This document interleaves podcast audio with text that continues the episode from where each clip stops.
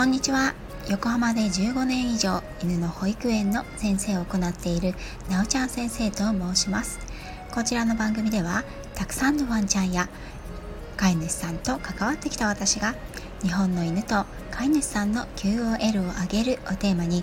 犬のあれこれについて私個人の見解からお話ししています。時には子育てネタや留学時代や旅行の思い出などのお話もお届けいたします。さて最初に告知になります。今晩20時30分8時半からですね。栄養士の職味さん栄養満点ボイスの職味さんとコラボライブになります。職味さんのチャンネルの方でライブを行いますのでまだお伺いしたことがないという方は概要欄に URL を載せておきますので是非行ってみてくださいね。お待ちしております。でですねえーと、梅雨明けと同時に夏本番という感じで朝から太陽がギラギラと照りつけている横浜です。皆様のお住まいの地域はいかがでしょうか？夏の風物詩といえば皆さんは何を思い浮かべますか？花火大会や夏祭りプール海水浴スイカ割り野外フェスなどいろいろあると思います。今回は、えーと、前回ですねここが私のアナザースカイということでイギリスのお話をしたので私の夏のイギリスの思い出を一つご紹介したいと思います。それは The Game Fair です。ゲームフェアこちらはイギリスの夏のイベントの一つです。以前の放送で世界最大級の読書 The Crafts についてお話をさせていただきました。私の中ではこのクラフト店と並んでそれ以上にワクワクしたイベントがこのゲームフェアです。ゲームフェアと聞くとオンラインゲームやゲーム機械を使ってのゲームを想像される方もいるかもしれませんがイギリスのゲームフェアは違います。別名田舎暮らしの祭典と呼ばれるこのフェアは田舎暮らしやアウトドア庭仕事釣り馬術やポロや狩猟を楽しむ人々のためのフェアになるんです。昨年はコロナのため中止。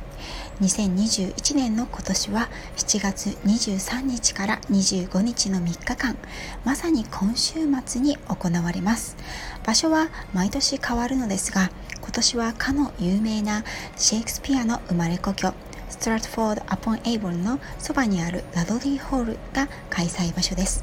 ホールといっても皆さん町内会館みたいなものを想像しないでくださいね。ホールとかハウスとか名前が付くところが大体会場なのですが実はこれらは貴族のお屋敷の敷地を借り切って行われるんです。日本の規模でいうとフジロックフェスで苗場スキー場を貸し切るくらいの規模です。イギリスには貴族の領地が今もたくさんありその豪華なお屋敷や館の一部は一般の観光客に開放されている場合もたくさんあります。ですが現在も住まいとして使われているお屋敷の場合にはなかなか領地に入ったり見学することはできません。通年は無理でもこのゲームフェアのために数日間だけ領地を開放しお屋敷の一部を見学可能にするという貴族の方もいらっしゃるんですね。そういった場所で毎年このゲームフェアは行われます。私は過去2回このゲームフェアに参加したことがあります。場所は確かブレムナム宮殿という場所だったと思いますが今年の会場とは違うんですがそちらも素晴らしいお屋敷でした。お屋敷の敷地内にこの時期だけキャンプサイトやキャンピングカーで何万人もの人が訪れます。そして今はなんとグランピングの施設も整っているそうですよ。私も師匠のファミリーと7頭の犬たちそして師匠の友人ファミリーとこのゲームフェアに参加しました。初めてテントでのキャンプ生活をしたことが思い出されます。肝心のゲームフェアは一体何をするの？ということなのですがこれはもう様々です。キーワードは田舎暮らし。その中で私たちのお目当ては何だったかというとガンドッグのブースです。以前もお話ししましたがイギリスには趣味やスポーツでの狩猟の文化が未だにあり犬たちはその狩猟の良きパートナーとして飼われていることもあります。狩猟ハンティングは鹿や狐ウサギなどに分かれていますが主には鳥鳥打ちが多いですね。この射撃で撃つための鳥を管理繁殖する職業の方をゲームキーパーといいゲームフェアでは狩猟用のたくさんの鳥たちが売られていたり飼い方や管理の指導をするゲームキーパーの方がいらっしゃったりします。私の師匠はこの鳥打ちに参加するガンドッグの中でもレトリーバー回収をする犬のトレーニングを主にしていました。おかげで5代目浜っ子の街中で育った私もなぜかイギリスの野山を歩いて鳥を撃つハンティングに参加することが何度もありました。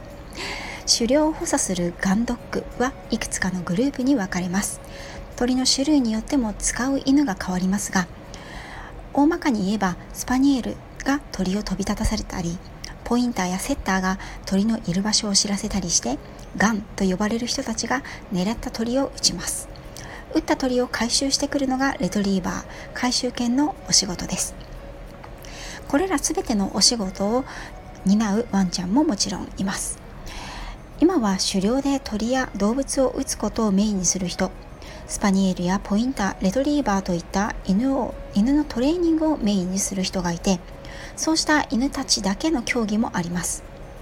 ゲームフェアではこうした犬たちを飼っている人たちのためのレベルテストやチャレンジ競技があったりプロチームアマチュアのハンドラーの白熱したコンペティションを見ることができます。好みのガンドッグのブリーダーやトレーナーを探すこともできますし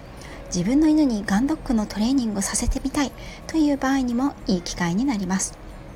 他にもハウンド種、テリア種など犬種特有なお仕事を見たり体験することもできます。先にお話ししたクラフト展が犬種のスタンダードを決める博覧会であればゲームフェアは犬種のお仕事博覧会になると思います。実際どんな回収犬の競技は何をするのかというのを少し説明しましょう。レベルがいくつかあるので簡単なものからになりますがまず犬と一緒にスタートラインまで歩きます。係員がマークと言って標準的なカモや水鳥のサイズと重さが大体似通ったダミーと呼ばれる重りを野原や林に投げ込みます。犬はその間ダミーが落ちた場所をハンドラーの隣でじっと見ていなくてはなりません。合図が出たらハンドラーは犬に指示を出してダミーを取りに行かせます。こう書くとなんだ持ってこいってことねって思うかもしれませんね。最初はそうなんですがこれレベルが上がるとすごく難しくなります。ダミーが2つ3つと増え距離も 10m、20m 間に茂みや倒木、フェンスや池などがあって越えていかないとダミーにたどり着けません。人間も犬も落ちた場所がはっきりわからないので大体の目測でハンドラーは犬をその場所まで行かせます。この時笛で指示を出しますが皆さんがご存知の犬笛とは少し異なるものです。大体の場所に着いたら犬にその辺りを探せの指示を出します。もっと細かく左へ行けや右へ行けの合図を出すこともあります。遠くになればなるほどハンドラーから離れた犬に指示は届きにくく犬は自信をなくして戻ってきてしまったり立ち止まったりどこかへ行ってしまったりすることもあります。池に飛び込めない。フェンスを越えられない。排泄をしてしまう。どこかへ行ってしまう。そういう犬たちを私は何度も見てきました。